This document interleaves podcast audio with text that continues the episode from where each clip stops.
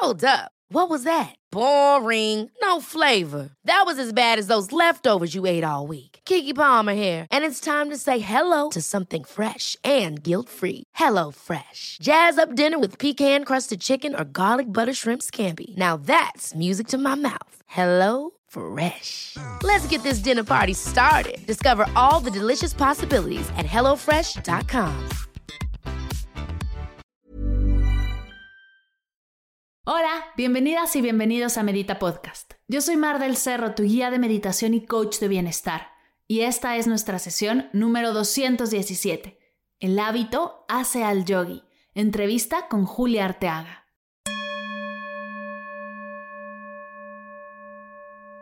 Hola meditadoras y meditadores, bienvenidas y bienvenidos todos a una nueva sesión de Medita Podcast. El día de hoy te tengo una entrevista brutal.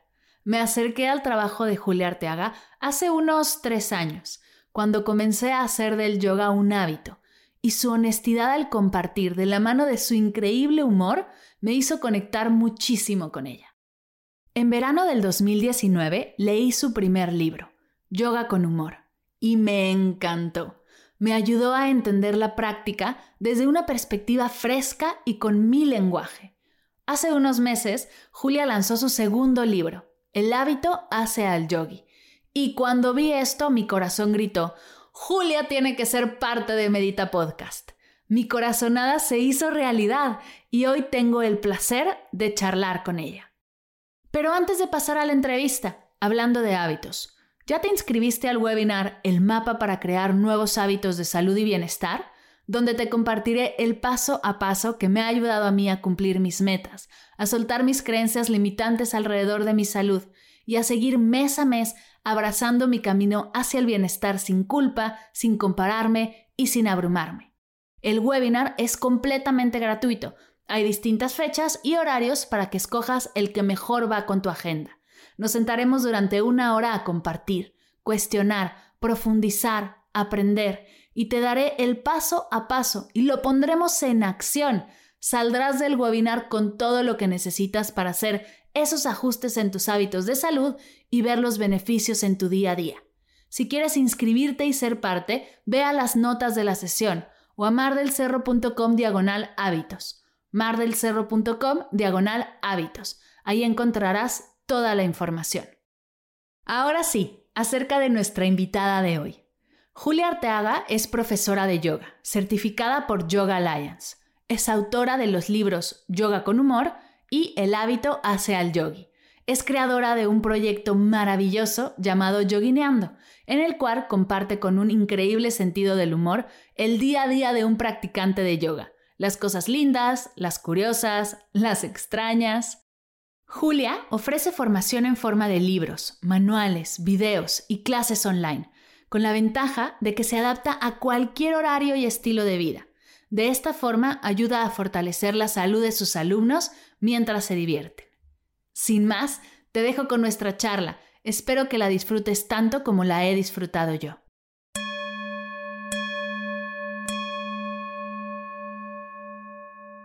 Julia, bienvenida a Medita Podcast. Estoy muy feliz de que estés aquí. Yo también. Muchas gracias, Mar, por invitarme. Oye, eh, ya te presenté formalmente, ya di todos los títulos nobiliarios que hay que dar, pero me gustaría que la gente escuchara de ti, quién eres, qué haces, cómo llegaste a esta forma tan creativa de comunicar lo que comunicas y por qué lo haces. Muy bien, pues yo soy Julia, Julia Arteaga de Yogineando y bueno, soy autora del primer libro de yoga con humor en español y también he escrito un segundo libro, El hábito hacia el yogi.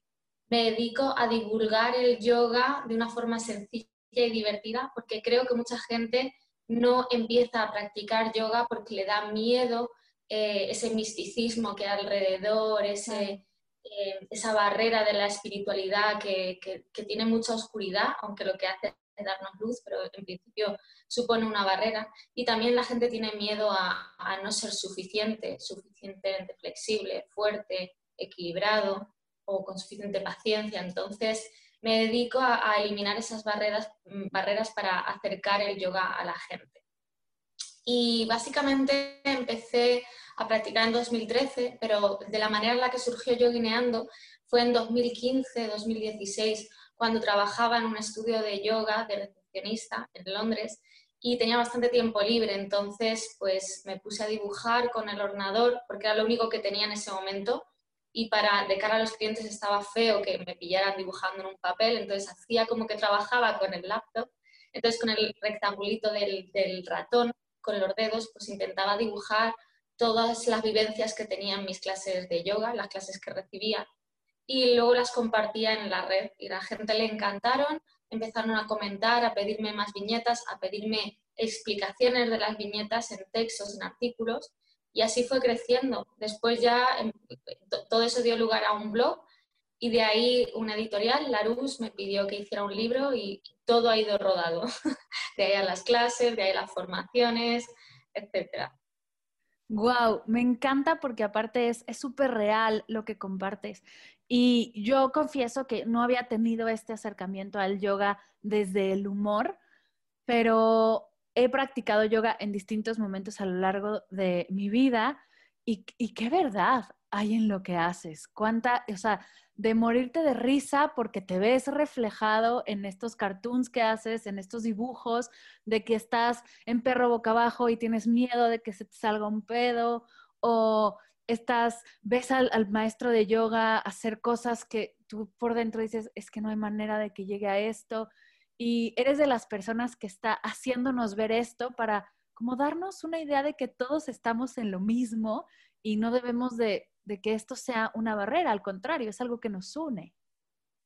Efectivamente. Además que, bueno, me preguntaban hace poco qué opinaba del yoga de las redes, ¿no? El yoga hoy en día en las redes. Y precisamente es lo que estás hablando, que eh, se contrapone totalmente a lo que nos pasa en yoga, lo que yo trato de transmitir, que es esa, pues eso, esas situaciones en las que tenemos que retener los gases por miedo a que se oigan o que vuelan, o, esa vergüenza, o eh, que no nos salgan las posturas, etc.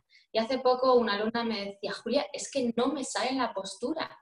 Y, yo acabé diciéndole, o sea, ella me quería como pedir explicaciones de por qué no me sale la postura y no soy apta para esta postura o no soy apta para el yoga. Y era como, sí, no te sale la postura, pero es que no pasa nada. Es que yo no creo clases para que te salgan las posturas. Yo diseño clases para que tú juegues, explores con tu cuerpo. Habrá posturas que te salgan, otras que no, pero no, si no te sale una postura no hay nada malo en ti no hay ningún error, no estás mal hecha, es simplemente que no tienes por qué hacer esa postura. Estamos ahí para explorar, para divertirnos, para disfrutar de, conocernos y, habrá momentos en los que no será tan placentero y que nos frustraremos. Pero eso es yoga. Yoga no es que te salgan las posturas, es que las hagas de la forma en la que puedas y punto. Me encanta. ¿Con qué otros mitos te has encontrado? Del yoga, eh, en tus clases, bueno, en recepciones que has de haber escuchado un montón de cosas súper extrañas y ahora con todo tu camino, ¿qué otros mitos has encontrado que o te parten de risa o, te, o dices, ¿por qué estamos en esto todos y todos pensamos igual? Pues lo que más me, ocurre es recibir mensajes del tipo, tengo sobrepeso, ¿puedo hacer yoga? O me encantaría hacer yoga, pero es que estoy muy gorda. O eh, ¿hay yoga para hombres? Entonces, es, como que la gente tiene concepciones del yoga, se piensa que el yoga es un deporte, que es una secta, que es solo para mujeres altas, esbeltas y delgadas, em, que, no lo pueden hacer hombres, que no lo puede hacer gente mayor, etc. Entonces, de hecho, mi segundo libro, El hábito hacia el yogi, comienzo diciendo lo que no es el yoga en vez de lo que es el yoga, porque lo que quiero dejar claro es que el yoga es para todo el mundo, para cualquier edad, para cualquier condición física, que el yoga no es deporte y que todos podemos hacerlo, básicamente. Lo que sí que es verdad es que según quién seas, como seas, en la fase vital en la que estés, tienes que practicar un yoga u otro, pero puedes practicar yoga, no importa tu peso, tu edad, no importa nada, cualquiera puede hacerlo. Me encanta. Y creo que nos lo saltamos, pero sería interesante definir qué es el yoga. Para ti, ¿qué es? ¿Cómo lo defines? Para mí es una forma de ver el mundo y de relacionarte contigo misma y con los demás. Es una forma de vivir y está ya muy oído eso de es un estilo de vida, pero es que realmente eh, el yoga hay que vivirlo, no hay que hacerlo, o sea, eh, porque está en todas partes, está en tu forma de pensar y, para, y ya empezando por ahí, ya eso lo, implica todo, ¿no? Si está desde tu forma de pensar y tu forma de relacionarte con el mundo, por ejemplo, siguiendo los llamas y llamas del, del yoga, si ya seguimos eso, que es una forma de, son unos preceptos morales, una forma de comportarte, pues eso ya lo incluye todo en tu vida, por eso es un estilo de vida. Y luego ya, pues obviamente practicamos posturas, técnicas de respiración, meditación, al final todo eso lleva al mismo sitio, que es a meterte aquí dentro, a cambiar una serie de cosas dentro de ti que lo que hacen es cambiar todo alrededor. Es que puede que fuera de nosotros no cambie nada, pero si cambiamos algo aquí dentro, el resto cambiará. Entonces, para mí, por eso el yoga es una forma de vida, es, es cómo tú te comportas y te relacionas contigo mismo y con el mundo. Me encanta. Y justo algo que haces en el primer libro que me gusta muchísimo es sí explicar la parte de las asanas, que es a lo que la mayoría de nosotros estamos no en contacto, que son las posturas, que si perro boca abajo, que si guerrero 24, que no todas estas posturas que existen, pero luego no lo conectamos con todo lo demás que es el yoga. Y aquí va mi pregunta, ¿cómo se conecta el yoga con la meditación? Este yoga que conocemos, ¿no? De Instagram o de redes sociales, ¿y por qué esas posturas tienen que ver con meditar? En principio se supone que el yoga de posturas de asanas lo, lo inventaron o se concibió para que el cuerpo se hiciera lo suficientemente flexible y fuerte como para estar mucho tiempo sentado meditando. Entonces, se supone que es para eso. Lo que pasa es que no lo utilizamos para eso, lo utilizamos para desfogar o para en ese momento en el que estamos en clase, pues poco a poco el profesor con sus palabras y la forma de secuenciar las posturas nos va metiendo en un estado de relajación, de introspección y de conexión con nosotros mismos que nos resulta adictivo. Por eso la gente va a yoga normalmente. Entonces yo creo que son esas dos cosas y luego que cuando ya uno tiene suficiente experiencia practicando yoga, las asanas, pues luego puede practicar a solas y puede en, en esas posturas, que, en esas secuencias que uno mismo puede ir creándose, pues puede ir haciendo una meditación en movimiento. Entonces, para mí eso sería una forma de incluir las posturas en tu práctica de meditación. Me encanta lo que dices. Y si lo que, bueno, si el yoga es una forma de acomodar al cuerpo para lograr la meditación, ¿será que todos los profesores de yoga meditan? Esa es una buenísima pregunta porque precisamente cuando, bueno, yo comencé a practicar yoga porque me encantaban las posturas de equilibrio de brazos, se me dan bastante bien desde el principio, eso sí era nula en la flexibilidad y aunque he mejorado mucho, pues hay posturas muy básicas, entre comillas, que nunca me saldrán, y, o sea, que nunca me saldrán como les salen los yogis de Instagram, pero no pasa nada. Y, y como decía, pues eh, a mí el yoga me, me, enganchó por las posturas, por las, sobre todo las posturas más vistosas, digamos. Pero en ningún momento pensé en la meditación, de hecho era lo que me tiraba para atrás al principio. Y de hecho cuando oía que alguien tenía una práctica de meditación consolidada, a mí me da un poco de cosa, era como, esta persona debe estar loca o algo así. Lo reconozco. Incluso cuando yo ya practicaba yoga, me resultaba muy, me repelía. Y, pero cuando ya me hice profesora, porque bueno, ya practicaba mucho yoga, tenía una práctica más consolidada, había estado viviendo en Londres practicando casi compulsivamente, eh, y empecé a dar clase de yoga, empecé a pensar, bueno, debería de meditar, soy profesora de yoga, debería de ser vegetariana, soy profesora de yoga, debería, debería. Y luego me di cuenta de que en realidad cada profesor de yoga, cada practicante, mejor dicho, tiene su camino y, no tienes que convertirte en un super yogi de la noche a la mañana. Tienes que integrar el yoga en tu vida poco a poco, ¿no? Pero tenía claro que, que si las posturas me hacían muchísimo bien, la meditación me iba a hacer todavía mejor, en teoría. Entonces empecé a meditar, pero de una forma muy dispersa y tan dispersa que, me ponía un día y siete no hacía nada. y luego me ponía podcast, o sea, eh, meditaciones guiadas y tal. Y luego ya decidí mm, que esto solo iba a tener una repercusión importante si lo hacía de manera constante. Así que desde hace un año y medio medito todos los días, todos, todos los días. Y ahí fue cuando me di cuenta que realmente solo se ven los beneficios del yoga si meditas. Y creo que todo el mundo, especialmente los profesores, todos los profesores de yoga deberían de meditar. No todos los practicantes, sobre todo si estás comenzando, pero creo que, que solo se nota la diferencia del yoga, del verdadero yoga, si meditas, aunque sea cinco minutos al día. Oye, y la pregunta del millón, ¿cómo lograste ser tan constante para hoy decir, medito todos los días. ¿Cómo se trabaja esa constancia que luego es lo que más nos parte? Bueno, yo había oído que la meditación era buenísima, era súper transformadora, que, y que realmente, sobre todo a mí lo que me hizo clic fue que, que realmente para meditar no necesitas tener la mente en blanco todo el tiempo, que, que puedes estar meditando aunque estés pensando en algo, aunque aparezcan pensamientos, incluso aunque durante toda la práctica de meditación no te quedes en, blanco ni una sola vez. Entonces dije, pues es, maravilloso, o sea que lo que tengo que hacer es sentarme y pensar.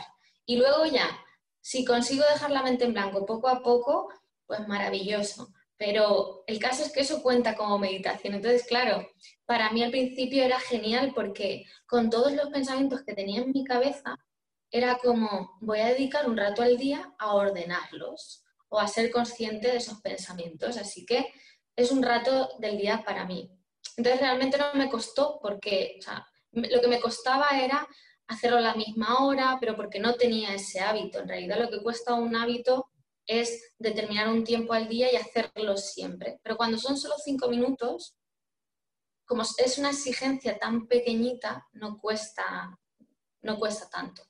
Entonces realmente pues eh, fue dándome, para mí la clave fue darme esos permisos, ¿no? De, bueno, queremos tener la mente en blanco, pero si pensamos no pasa nada. Queremos estar una hora, pero vamos a empezar con cinco minutos. Cosas así, o sea, como tratarme como un niño, para mí la clave para, para ser constante. Oye, hablamos de tus dos libros, de Yoga con Humor, que es con el que empiezas, bueno, no con el que empiezas porque ya habías trabajado un montón en redes y en blog, pero es el primer libro, libro que haces que me encanta. Y acabas de sacar uno que se llama El hábito hace al yogi. Y estuve leyendo las primeras páginas porque ya lo compré, pero no me ha llegado. Regalas en tu blog las primeras páginas del libro al cual voy a dejar yo en las notas de la sesión porque tienen, tienen, tienen que adquirirlo, está hermoso y hablas de los enemigos del yoga. Y me gustaría profundizar en ellos. ¿Cuáles son estos enemigos? Los enemigos del yoga son eh, esas voces en nuestra cabeza, esos pepitos grillos, pero malignos, que, se instalan en, nuestra mente para intentar que no hagamos yoga. ¿no? Es, es lo que en realidad se le llama cerebro reptiliano, que es esa parte de nuestro cerebro que se dedica a, a nuestro, su, su, misión es que sobrevivamos a esta existencia.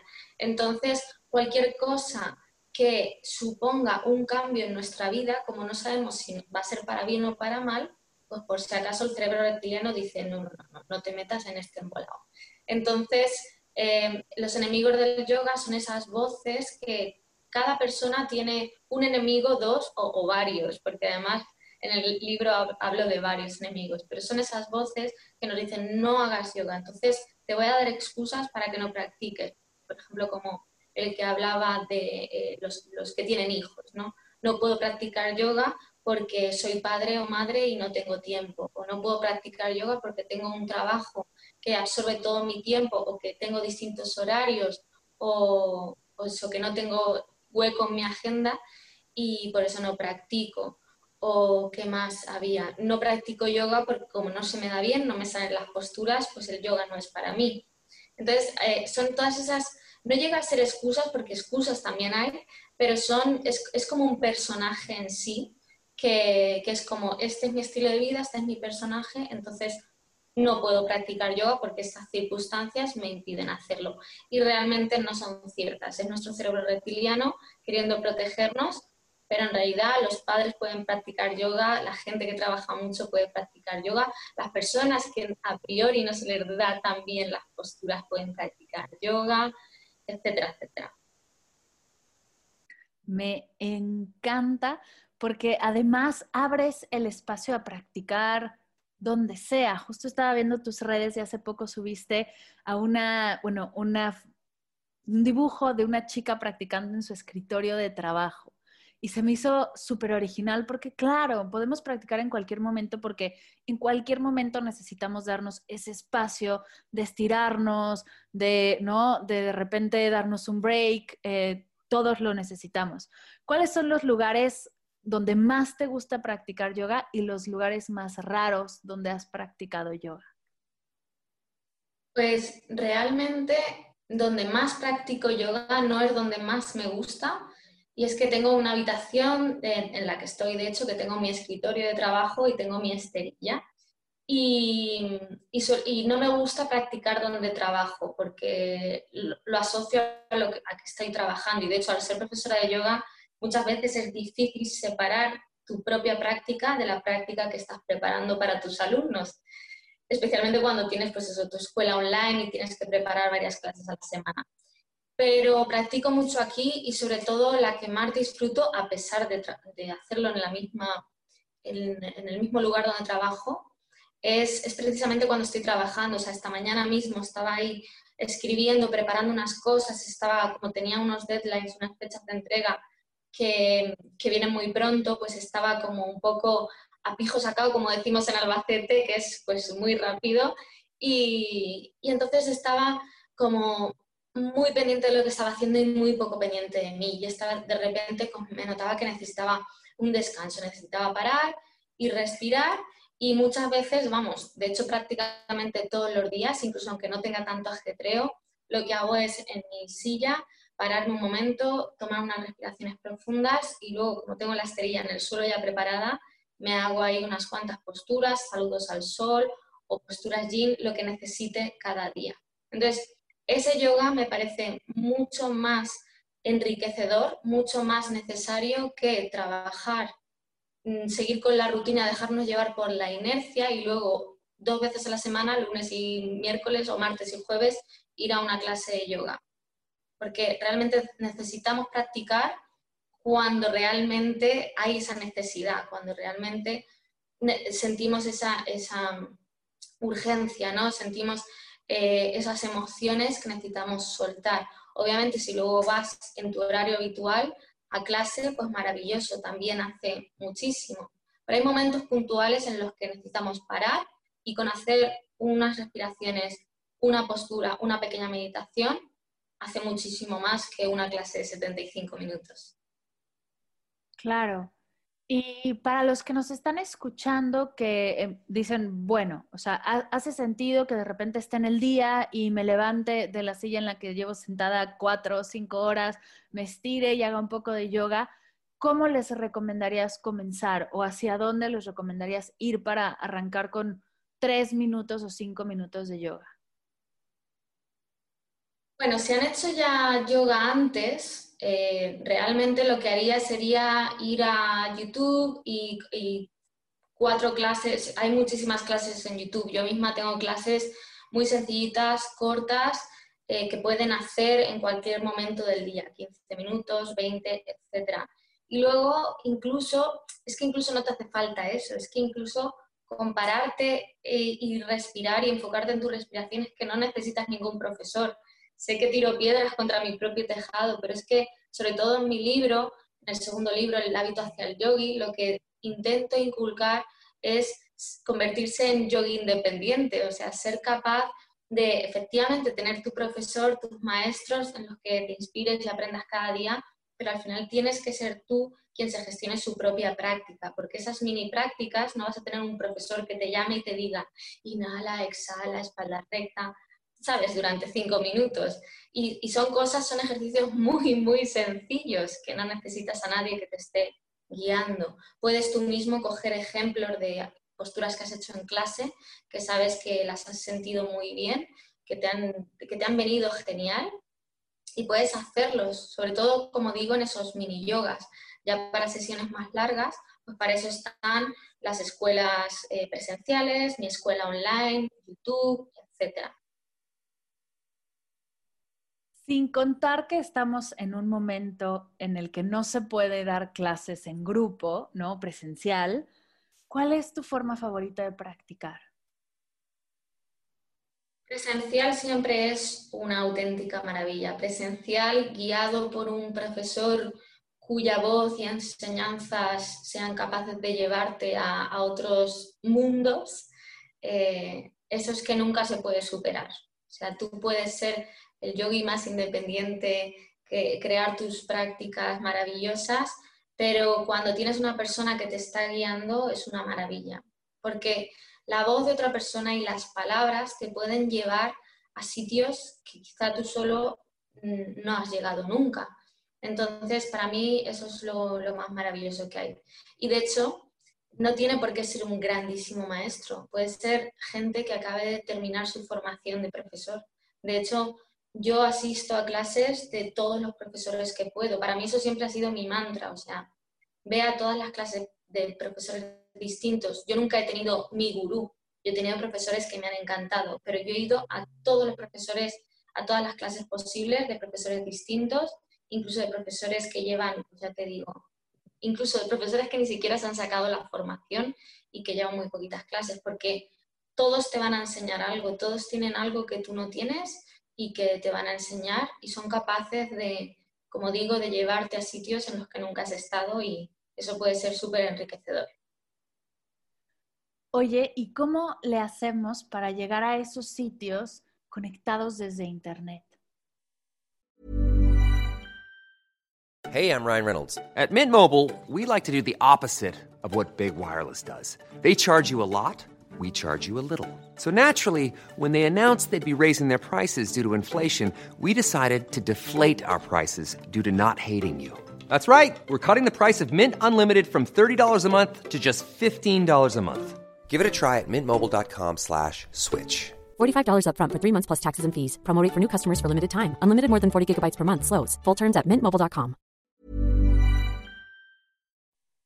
En realidad, en esa parte sí que veo que no hay muchísima diferencia entre Internet y lo presencial, porque al final son las palabras las que te guían. de hecho, yo intento fomentar eh, que los alumnos no, miren a la cámara cuando, cuando practican. Y, o no me, yo en clase lo hago muy fácil porque me suelo poner al final de la sala y para que no me vean para que solo me escuchen. Y creo que, la, hay que ser capaz de guiar con palabras. Es difícil y no siempre un profesor lo consigue, yo no siempre lo consigo, pero al final es, es necesario porque es la única forma de que el alumno, a través de las palabras, se meta dentro y esté más pendiente de él mismo, conectando con tus palabras, pero no esté pendiente ni del espejo, ni de cómo lo haces tú, cómo se ve en ti, porque cuando lo ven en ti, intentan hacerlo exactamente igual en ellos. Mientras que si tú dices, pie derecho delante, entre las manos, pues, pues lo van a llevar ahí, pero no van a estar viendo, intentando que se abran tanto como tú o de que se vea tan bonito como lo haces tú. Entonces, como digo, me parece muy importante llegar a esos lugares eh, y creo que se puede llegar tanto a nivel presencial como, como online.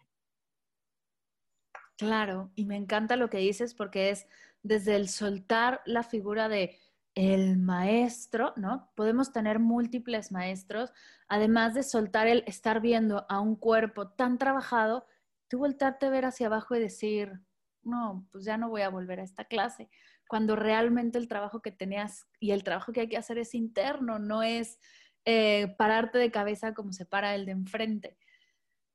Me gustaría saber cuál es esa como experiencia mágica que has tenido con el yoga, que nos compartas una experiencia que la gente que nos escucha digan, wow, tengo que probar en este momento el yoga porque quiero vivir algo así. Pues me pasaron dos cosas que fueron, wow, como fueron experiencias increíbles, pero todavía hay una de ellas que todavía no sé catalogarla, si buena o mala. La primera de ellas, que sí que fue maravillosa, fue una de mis primeras clases de yoga, de hecho, y, y er, era Savasana, que de hecho es una de mis posturas favoritas. Yo siempre soy de las que está deseando que llegue Savasana y es de las favoritas, pero es de las más difíciles, porque la mayoría de las veces cuando ya oyes el profesor eh, sacándote de la relajación es como, uff, no lo he aprovechado lo suficiente, espera un poco más. Y bueno, en una de ellas sí que estaba tan cansada y había, digamos, aprovechado tanto las posturas que, no sé cómo, supongo que fue por, obviamente por el profesor o la profesora, no me acuerdo ni siquiera quién fue, eh, nos fue llevando en una relajación a través de todo el cuerpo, en la que acabé tan, tan relajada que dejé de sentir mi cuerpo literalmente, solo sentía mi cabeza. Al final sentía como si mi cabeza estuviera flotando y fue una sensación absolutamente maravillosa porque era pues como si estuviera fumada o algo, porque era estar en otro, en, otro mundo.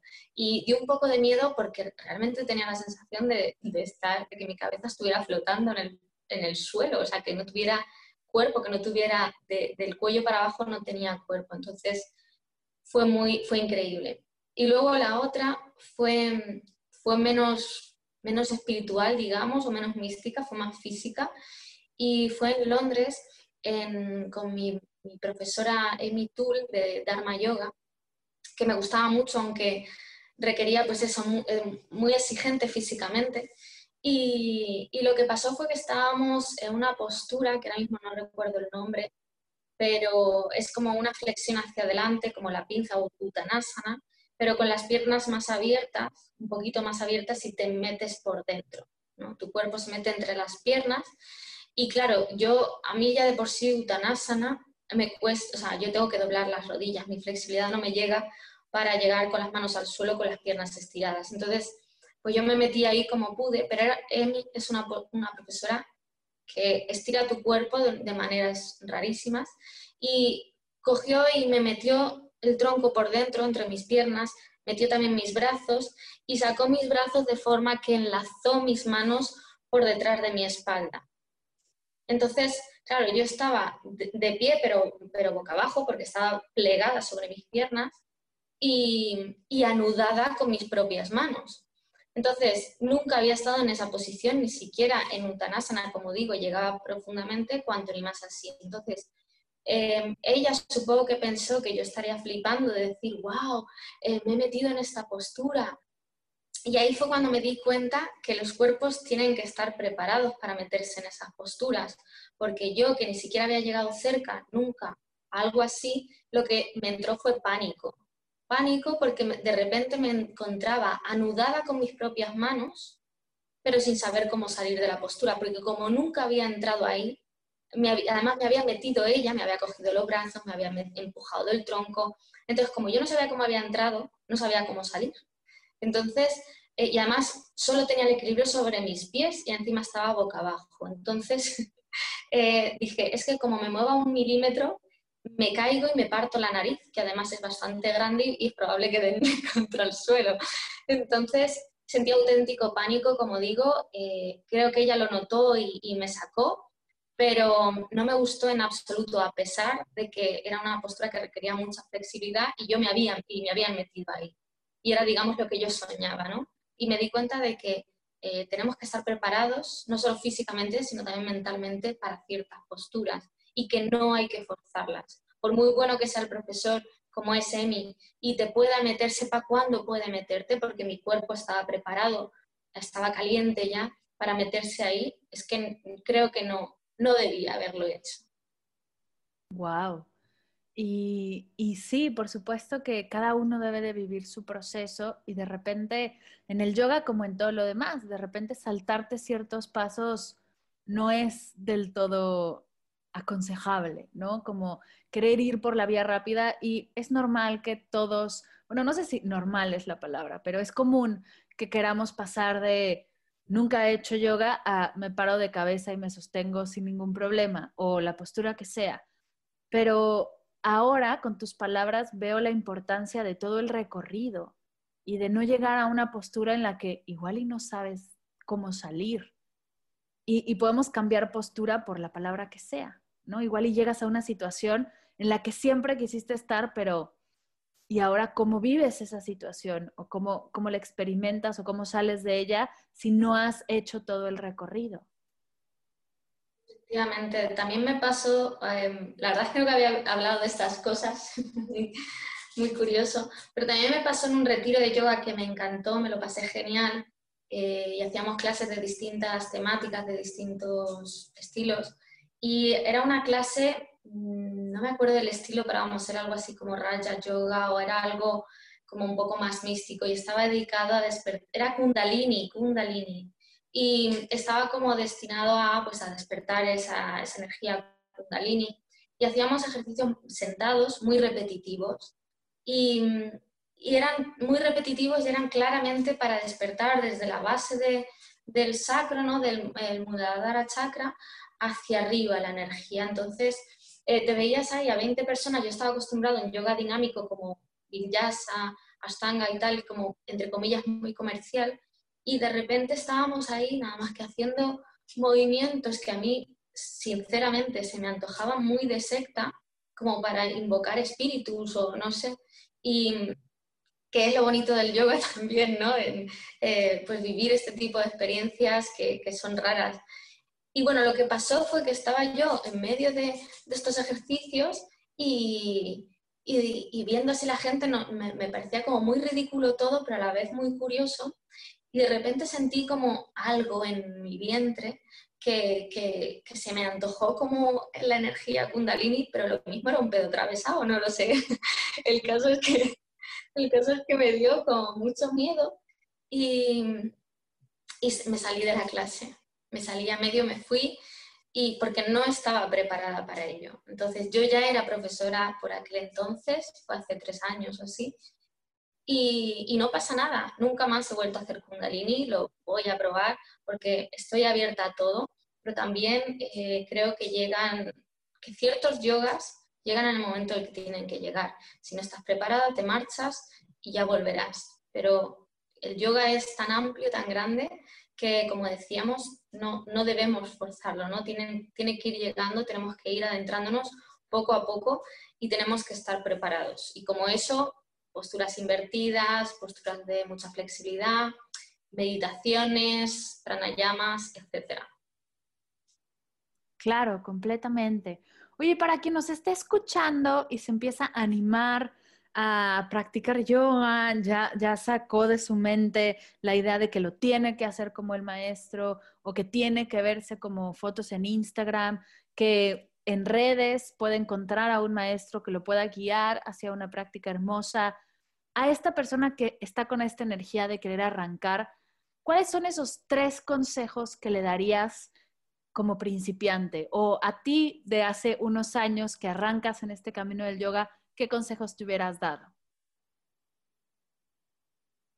Sinceramente creo que, que no lo hice tan mal, en el sentido de que, bueno, yo siempre fui un poco, no rebelde, pero vamos, que yo tenía muy claro que yo entré al, al yoga solo por la parte física, para hacerme más fuerte y flexible, lo que sí que no pensé es que pues, llegaría a interesarme mucho más el, crecimiento y la transformación interior que supone más que la parte exterior.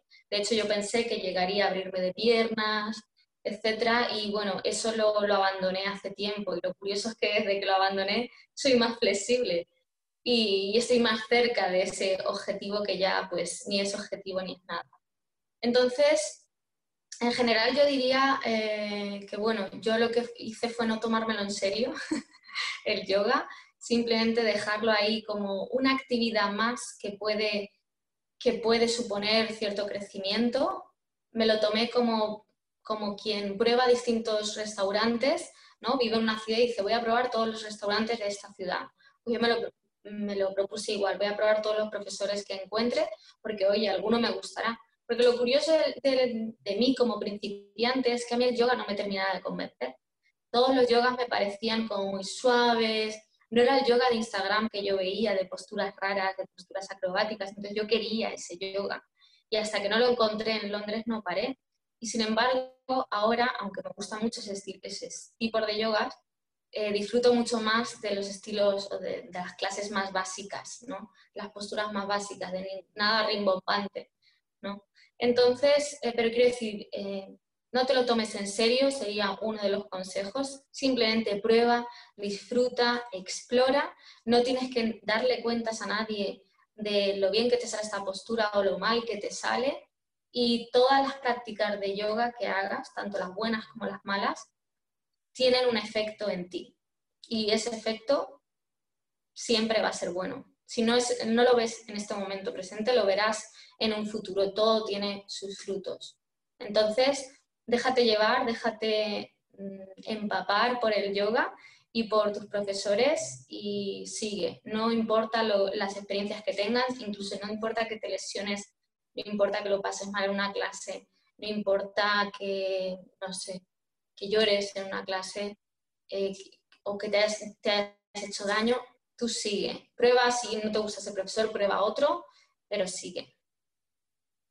Gracias por estos increíbles consejos porque sé que nos va a ayudar a todos a cambiar un poco qué es lo que haces, cambiar un poco esta idea de el yoga perfecto y poder hacer un yoga más humano. Me encanta. Antes de pasar a las preguntas finales de Medita Podcast, me gustaría saber si hay algo más que quieras compartir, si hay algo que se haya quedado en tu corazón que quieras expresar. Yo sobre todo creo que el yoga hay que vivirlo más que hacerlo. Y, yo sobre todo invito a la gente a que cuando haga posturas de yoga, cuando practique yoga, sea en casa o sea con un profesor delante, que practique con los ojos cerrados es una maravilla practicar con los ojos cerrados. Si en algún momento pierdes el equilibrio, porque son posturas de equilibrio y obviamente es más fácil con los ojos abiertos, permítete el abrirlos, pero sobre todo cuando son secuencias que ya no sabemos, tipo el saludo al sol, o cuando son sesiones con profesores a los que ya conocemos y más o menos sabemos por dónde van a ir, em, es súper placentero hacer la yoga con los ojos cerrados. Como te decía, yo disfruto mucho ahora del, estilo Hatha, de, hacer clases para principiantes, de practicarlas como alumna, porque me permite precisamente eso, no estar pendiente de ninguna postura rimbombante, simplemente de fluir, hacer posturas que ya conozco, pero que me llevan a otros lugares, porque una misma postura no se siente igual hoy que mañana, que hace tres años, que dentro de diez. Entonces, poder hacer esas posturas con los ojos cerrados en este momento, porque en este momento tienes un humor, tienes unas emociones concretas, eso es maravilloso. Así que ese sería también mi consejo. Me encanta. Y ahora sí, antes de pasar a tus redes y compartir todos tus recursos, las preguntas finales de Medita Podcast. La primera es, ¿qué estás leyendo que puedas recomendarnos? Pues justo acabo de comprar eh, un libro que es eh, Yoga para la Mujer de, Greta Ayengar, la hija del maestro Ayengar, y, pero todavía no lo he empezado, lo acabo de comprar. Pero bueno, un libro que, que, tengo a medio, que desde hace tiempo, porque voy revisando, es el de Your, está en inglés, Your Spine, Your Yoga, es de Bernie Clark, es un profesor de yoga, no sé si es canadiense, no, no estoy segura, pero es de anatomía, básicamente es anatomía del yoga. Y es el cuerpo, todo lo que es el cuerpo aplicado al yoga. Es un libro muy extenso, pero muy bien explicado. Está de momento solo en inglés y, es una maravilla. Me está gustando tanto que, voy como a trocitos, porque no quiero que se acabe, a pesar de que tiene otros dos que también me tengo que leer. Pero es, es mucho conocimiento muy condensado, eh, a veces se hace un poquito arduo, sobre todo al estar en inglés hay ciertas cosas que, aunque sepas inglés, es mejor aprenderlas en español, pero, pero me está encantando, lo recomiendo. Wow. La segunda pregunta es, ¿qué es para ti meditar? Es un ratito para mí. Es, es un café conmigo misma, es, es conocerme, es estar durante un ratito cada día es como chequear, comprobar que lo que pensaba ayer lo sigo pensando hoy. Y si no es así, pues al menos ya sé lo que pienso. Porque cuando no meditamos, al menos cuando yo no medito, no estoy en consonancia con lo que yo de, pienso porque tengo tendencia a auto-ocultarme mis verdaderos deseos, entonces luego tomo peores decisiones. Así que para mí meditar cada día yo lo necesito para saber en qué momento estoy y actuar en acorde a eso, porque además solemos, yo además soy una persona que tiene opiniones bastante tajantes de la vida e intento obviamente ser más flexible y abierta, pero soy de esas personas que dice lo que piensa y qué pasa, que muchas veces creo que pienso una cosa, pero en realidad no. Entonces intento en la medida de lo posible ser coherente y con lo que hago, lo que digo y lo que pienso y la meditación te proporciona ser más coherente, porque realmente mucha gente piensa que lo es y no lo es, y yo me he dado cuenta de que a mí me ha pasado, así que intento tener mucho cuidado con eso y la meditación me ayuda. ¿Cuáles son tres cosas que te ha dejado la meditación? Em, eso, ser coherente con uno mismo, em, ser capaz también de, autogestionar tus emociones. Muchas veces estás como acelerado y es como, mm, tengo que salir a caminar, tengo que salir, tengo que saltar, gritar y, lo puedes hacer, pero la meditación también te ayuda a autogestionarte sin, sin, que, sin tener que salir al exterior, porque por ejemplo, pues me hice una resonancia y ahí eh, eh, me dio un ataque de ansiedad haciéndome una resonancia al estar en un espacio tan cerrado y, lo único que tenía ahí era la meditación y la respiración. Entonces, eh, sería eso, el, hecho también de autogestionar tus emociones, conocerte a ti mismo y, y parar. Parar es, es, es, estar presente por lo menos cinco minutos al día, porque estoy segura de que el resto no lo estamos. Al menos yo, me cuesta. Oye, y la última, ¿cuál es tu meditación favorita?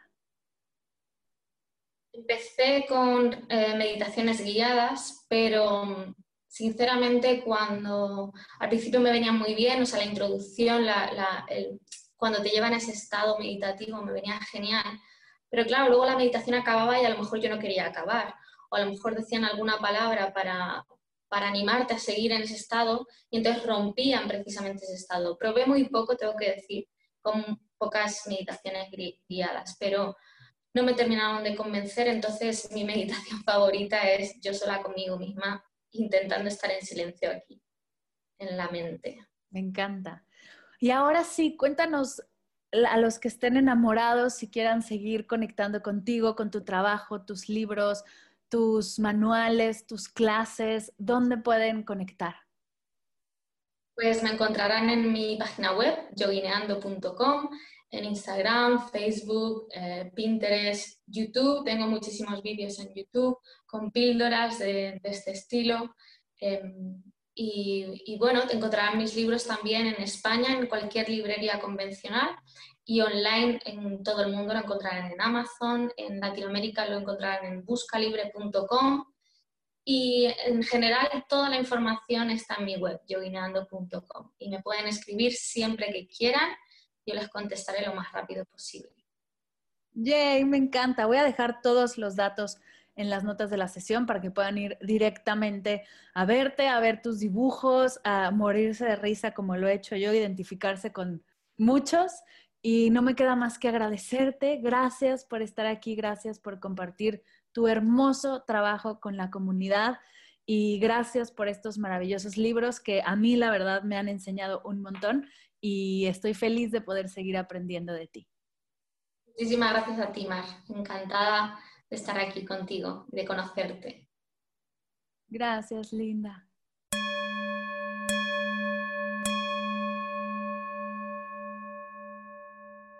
Gracias, gracias, gracias querida Julia por compartir conmigo y con todos los meditadores y las meditadoras de Medita Podcast tu sabiduría y tu fresca mirada de la práctica.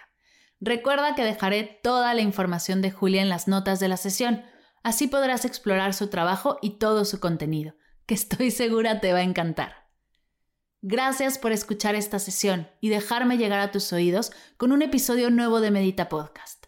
Gracias por cada vez que lo compartes, cada vez que lo recomiendas, que le das likes a nuestros posts, que te inscribes a las clases, los webinars, los cursos Este proyecto no sería nada sin tu escucha y tu participación. Muchas gracias siempre. Recuerda que están abiertas las inscripciones al webinar gratuito El mapa para crear nuevos hábitos de salud y bienestar. Toda la información podrás encontrarla en mardelcerro.com diagonal hábitos y en las notas de la sesión. Espero ahí vernos y seguir acompañándonos en este hermoso camino al bienestar. Gracias por escuchar Medita Podcast para cursos de meditación en línea, descargar tu diario de gratitud completamente gratis, escuchar esta y todas las sesiones de Medita Podcast y saber todo acerca del proyecto, te invito a visitar mardelcerro.com.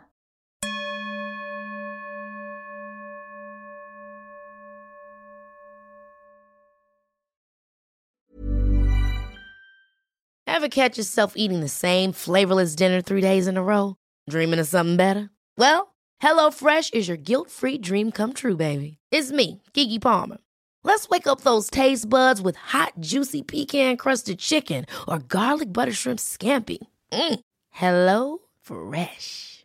Stop dreaming of all the delicious possibilities and dig in at HelloFresh.com. Let's get this dinner party started.